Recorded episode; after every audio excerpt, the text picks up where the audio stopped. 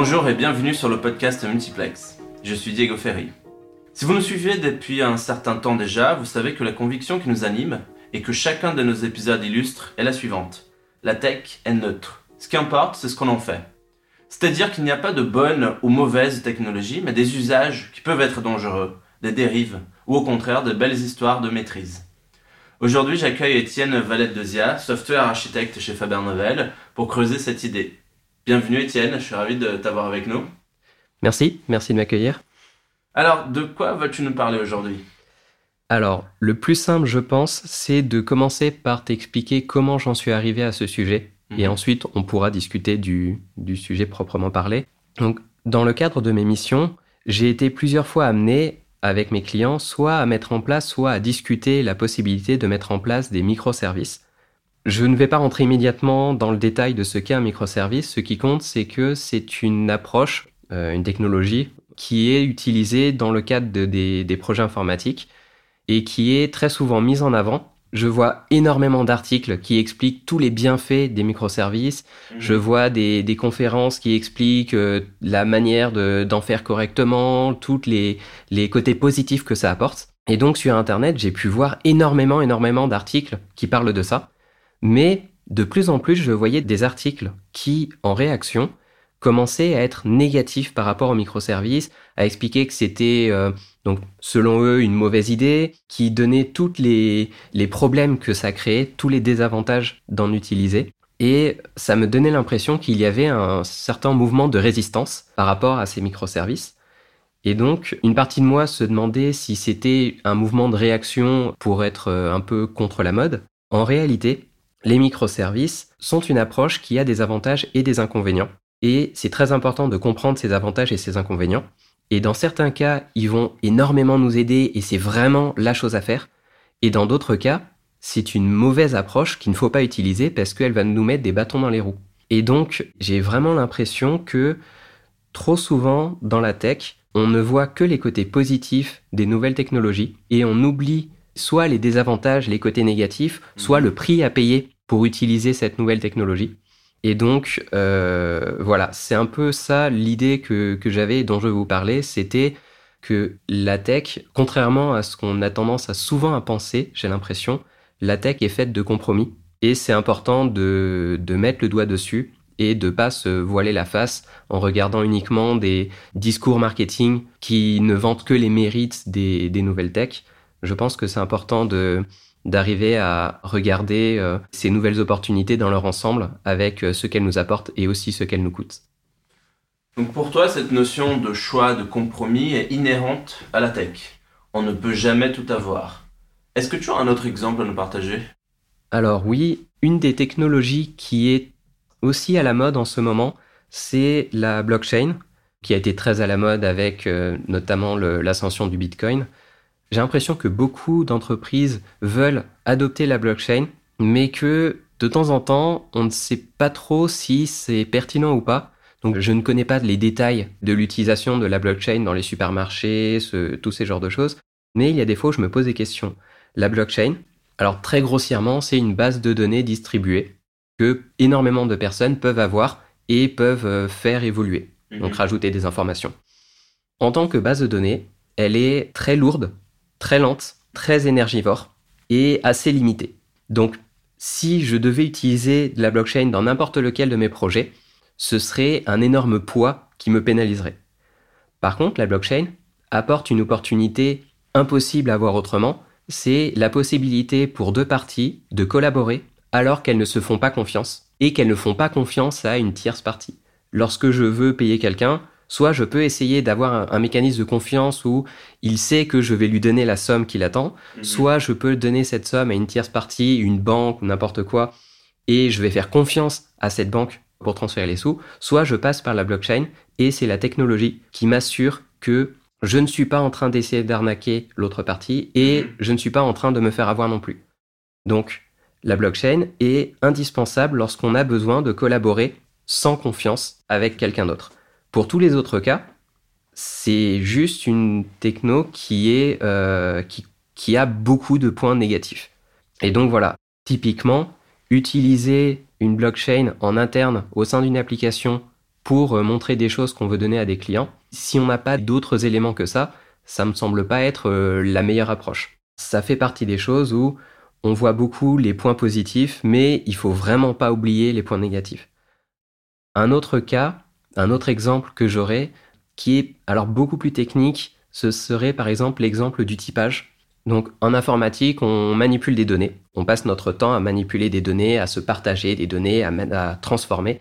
Et donc on a tendance à vouloir faire ce qu'on appelle associer un type à ces données pour savoir, je vais manipuler un, par exemple les informations d'une personne, eh bien je sais qu'elle a un âge, c'est un nombre. Je peux incrémenter ce nombre, mais je ne mm. peux pas le mettre en minuscule, ça n'a pas de sens. Mm.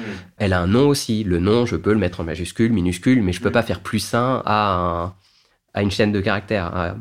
Donc voilà. Et on peut aller beaucoup plus loin dans cette histoire de typage. On est rapidement confronté en tant que développeur à une question, est-ce que je veux prendre du temps pour avoir des types très spécifiques et très intelligents qui vont pouvoir m'apporter de la sécurité et euh, de la documentation plus tard? Donc est-ce que je veux investir du temps là-dedans ou est-ce que je veux aller vite, ne pas investir du temps, mais pouvoir très rapidement faire ce que je veux et ne pas m'embêter avec ces détails? Et ensuite, si on va très loin là-dedans, on peut aussi être confronté à est-ce que je veux un code qui est contrôlé pour moi, donc je ne peux pas faire d'erreur, mais plus complexe, donc j'ai du mal à le comprendre, ou inversement, un code qui va être plus facile à comprendre, mais où j'aurai moins de filets de sécurité.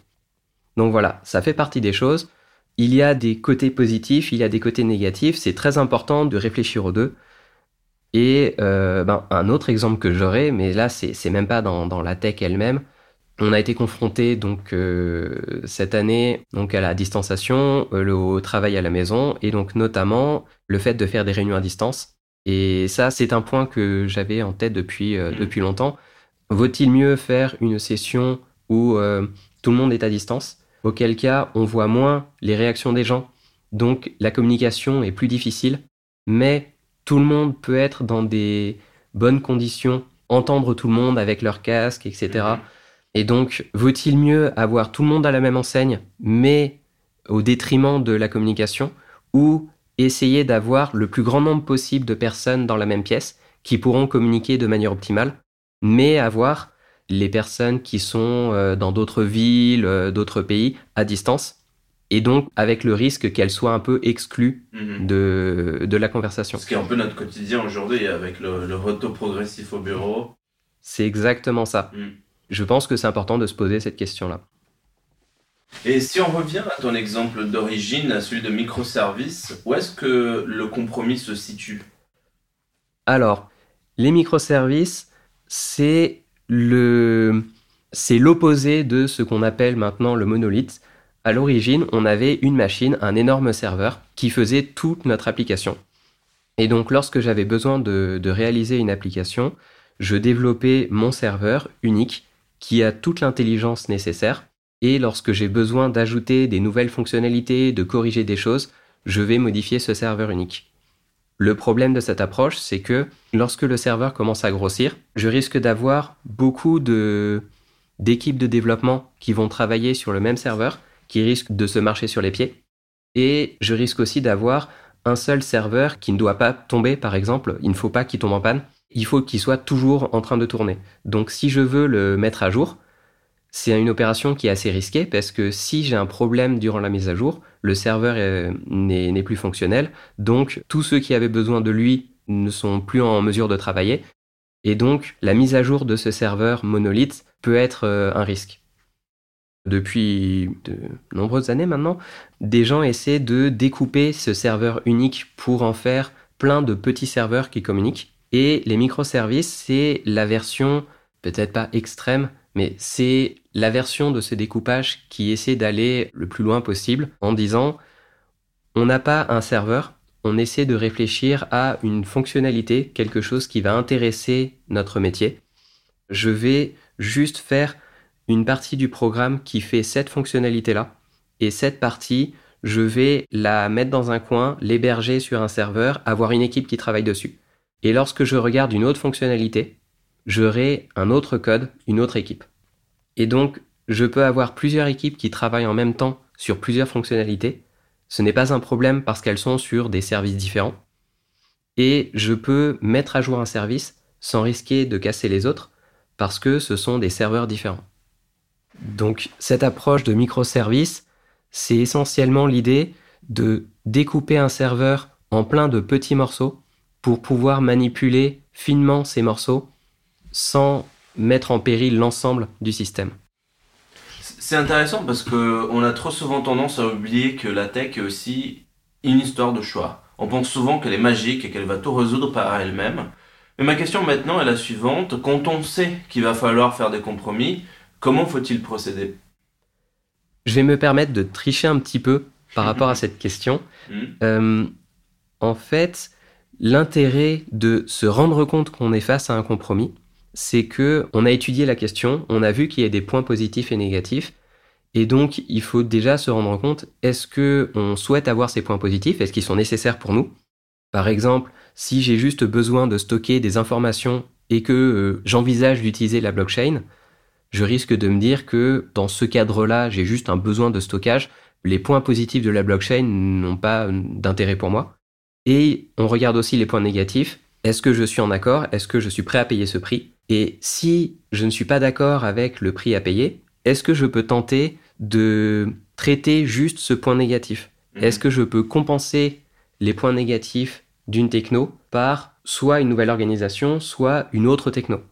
L'image que j'ai en tête, ce serait d'avoir une sorte euh, d'arbre, donc de décision, où je pars d'un compromis, je regarde les points positifs qui m'intéressent, les points négatifs qui me posent problème, et j'essaie de trouver soit un autre compromis qui garde les points positifs, mais qui n'a pas les mêmes points négatifs, donc qui n'a pas les points négatifs qui me, qui me posent réellement problème, soit trouver un- une alliance entre euh, deux technos, par exemple, dont les points négatifs vont devenir plus intéressants. Donc je, je vois un peu ça comme un, un parcours de cet arbre-là pour essayer de, de trouver le meilleur compromis. Le problème, j'en ai pas encore parlé, le problème que posent les microservices, c'est que vu qu'on a beaucoup découpé, on a beaucoup de code, on a beaucoup d'équipes, on se retrouve assez facilement dans le cadre d'une modification à devoir modifier plusieurs services qui sont gérés par plusieurs équipes. Et donc, un développeur qui a besoin de corriger, par exemple, dans le cadre d'une modification, il doit intervenir sur un service qui communique avec d'autres Mhm. et idéalement, dans un monolithe, il aurait dû modifier cinq lignes de code et s'arrêter là. Dans un cadre de microservice, il va devoir modifier, par exemple, euh, quatre services et prévenir quatre équipes, leur faire les propositions de modification pour que ces quatre équipes puissent les valider, attendre que les quatre équipes aient validé ces modifications, et là seulement il saura qu'il a réalisé ce qu'il devait faire. Donc, ça devient très compliqué pour le développeur, ça devient très compliqué au niveau de l'organisation. Une manière de pallier à cela, c'est d'ajouter de l'outillage. Cet outillage, ça peut être dans le cadre de Facebook par exemple, ils utilisent énormément d'outils qui permettent à une personne de réaliser ces changements et les outils vont automatiquement prévenir les différentes équipes que des changements ont été proposés et vont aussi assembler toutes les réponses de ces équipes pour prévenir le développeur ton changement est satisfaisant, non quelqu'un t'a demandé des modifications, ce genre de choses. Et donc, les grosses entreprises, euh, Google aussi, euh, et je, je- suis sûr que euh, Microsoft, Apple fonctionnent comme ça, ils ont des équipes entières qui sont dédiées à l'outillage qui permet aux équipes de mieux travailler. Ils peuvent se permettre d'utiliser des technos comme les microservices qui vont complexifier l'organisation parce qu'ils savent qu'ils ont l'outillage qui compense cette augmentation de la complexité. Je, vois très bien ce que tu veux dire. Je suis ingénieur, aéro- je suis ingénieur aéronautique de formation et par exemple dans la modélisation d'un avion, quand euh, un aérodynamicien veut changer la position d'une aile de 5 cm, il doit prévenir tout le monde, la personne qui s'occupe des tuyaux, de l'électricité euh, et ainsi de suite, pour que ce changement puisse avoir lieu de la bonne façon. Et aujourd'hui, il y a plein, plein, plein d'outils, il y a tous les outils de modélisation 3D, des CAO, Mhm. ils prennent en compte, ils essayent d'automatiser tout ça pour que si je propose un changement, tout le monde soit prévenu et qu'on puisse me dire en retour si ça pourrait fonctionner ou pas. C'est un peu la même idée du coup, si je comprends bien. Oui, exactement. C'est parfaitement ça. Très clair. Et est-ce que la conscience des géants comme Facebook que tu viens de citer, mais d'autres comme Google ou Amazon, est arrivée chez d'autres euh, les non-GAFA, si je peux les appeler comme ça? Alors, oui, c'est. En fait, ça arrive. Je pense que la plupart des entreprises qui, qui utilisent des, des technos comme ça, qui vont complexifier l'organisation, sont confrontées à ces problèmes et euh, ont dû trouver des solutions. J'ai en tête, par exemple, Spotify, qui a mis en place toute une plateforme qui permet de créer des services facilement. Par exemple, je vais sur cette plateforme, je spécifie le service que je veux sur une interface graphique, je fais euh, quelques clics, je rentre mon nom et ça va instancier le code, ça va le préparer l'emplacement où il sera déployé, ça va mettre en place tous les outils de, de test, de déploiement, etc. Et donc à la fin, j'aurai une équipe qui sera prête à développer sans avoir bataillé pour mettre en place leur nouveau service. On a aussi le cas de Uber. Ils se sont basés sur les microservices euh, très tôt. Ils ont beaucoup, beaucoup grossi. Ils ont eu de plus en plus de microservices. Au bout d'un moment, c'est devenu intenable pour eux. Et donc, ils ont dû mettre en place tout un plan pour restructurer ces services. Donc là, on ne parle pas d'outillage, même si je ne doute pas qu'ils en aient. On parle de, réorganisation de personnes. Donc, ils ont eu en tout, je crois, 60 personnes qui ont été impliquées sur une transformation qui a duré deux ans pour juste modifier la manière dont ils organisent leur service afin que ce soit plus simple pour la suite, que ce soit plus rapide. Donc ils ont fait un énorme investissement qui leur a permis d'éviter de perdre du temps par la suite. C'est dingue. Oui, c'est quelque chose que n'importe quelle entreprise peut faire à son niveau si elle accepte d'investir au lieu de perdre du temps par la suite. Merci pour ton point de vue qui est un très bon complément à notre conviction euh, du multiplex de base sur la neutralité de la tech. Pour ma dernière question, j'aimerais partager avec euh, ceux qui nous écoutent un sujet qui m'est venu quand on échangeait euh, avant à cet enregistrement, Étienne, un sujet un peu plus difficile peut-être. En temps de crise comme celle que nous traversons aujourd'hui, quand les entreprises font déjà face au quotidien à des choix difficiles, faut-il refuser le compromis? En fait, ça peut être un peu difficile de parler de compromis au sens très général parce que je suis technique, je suis, je connais euh, des sujets techniques, mais clairement, je pourrais pas expliquer à un décideur comment faire son travail et je suis sûr que tout le monde est face à des compromis tout le temps. Donc, en fait, la réponse est simple. Refuser un compromis, ça n'a pas de sens. On ne peut pas. On est toujours face à des choix. En cas de crise, on n'a vraiment aucun choix. Il faut un peu avancer ou mourir. Donc, euh, fermer les yeux sur le compromis, sur les points négatifs, ça n'aidera pas à avancer, ça les fera pas disparaître. Mhm. Donc je pense que la pire chose à faire, c'est de refuser le compromis dans le sens ignorer qu'il existe. Ensuite, une chose qui pourrait être faite, c'est d'essayer de refuser d'avancer, de se dire que, par exemple, refuser d'innover, un peu par crainte des effets négatifs que l'innovation va nous demander. Mais ça me semble très dangereux parce que justement en cas de crise, on est dans une situation assez difficile et euh, stagner ne nous aide pas. Et donc euh, innover, c'est justement ce qui va nous permettre de nous adapter à la situation et de, de pouvoir nous renforcer par la suite. Donc euh, je pense que au contraire, en cas de crise, il faut chercher à innover, mais il faut vraiment le faire en gardant la tête froide, en analysant les, les points positifs, négatifs de ce qu'on compte faire et s'assurer qu'on est d'accord avec les sacrifices que ça va nous demander. Par exemple, lorsqu'on voit qu'une autre entreprise a fait un choix différent, c'est pas parce que ça marche chez elle que ça marche chez nous. Mhm. Ce n'est pas parce que Google a fait le choix d'utiliser telle techno qu'il faut absolument reprendre la même techno chez nous. On n'est pas dans la même situation, on n'a pas tout l'outillage de Google. On ne peut pas forcément se permettre d'investir dans cet outillage. Alors ça peut paraître contre-intuitif, mais je pense que euh, la plupart des gens le font déjà en cas de crise, c'est important de prendre le temps de réfléchir réellement et de pas foncer parce que c'est le risque de prendre un choix qu'on regrettera plus tard lorsqu'on n'aura plus vraiment l'opportunité de changer et de, rattraper. Très clair, euh, merci beaucoup Étienne. Euh, on arrive à la fin de l'épisode d'aujourd'hui. Je, je, te remercie pour ta présence. Ah, merci, c'était très intéressant. Et merci à vous qui nous écoutez aujourd'hui. L'épisode d'aujourd'hui a été produit, écrit et réalisé avec l'aide de Marina Dislich. C'est tout pour le multiplex, je suis Diego Ferry et à jeudi prochain.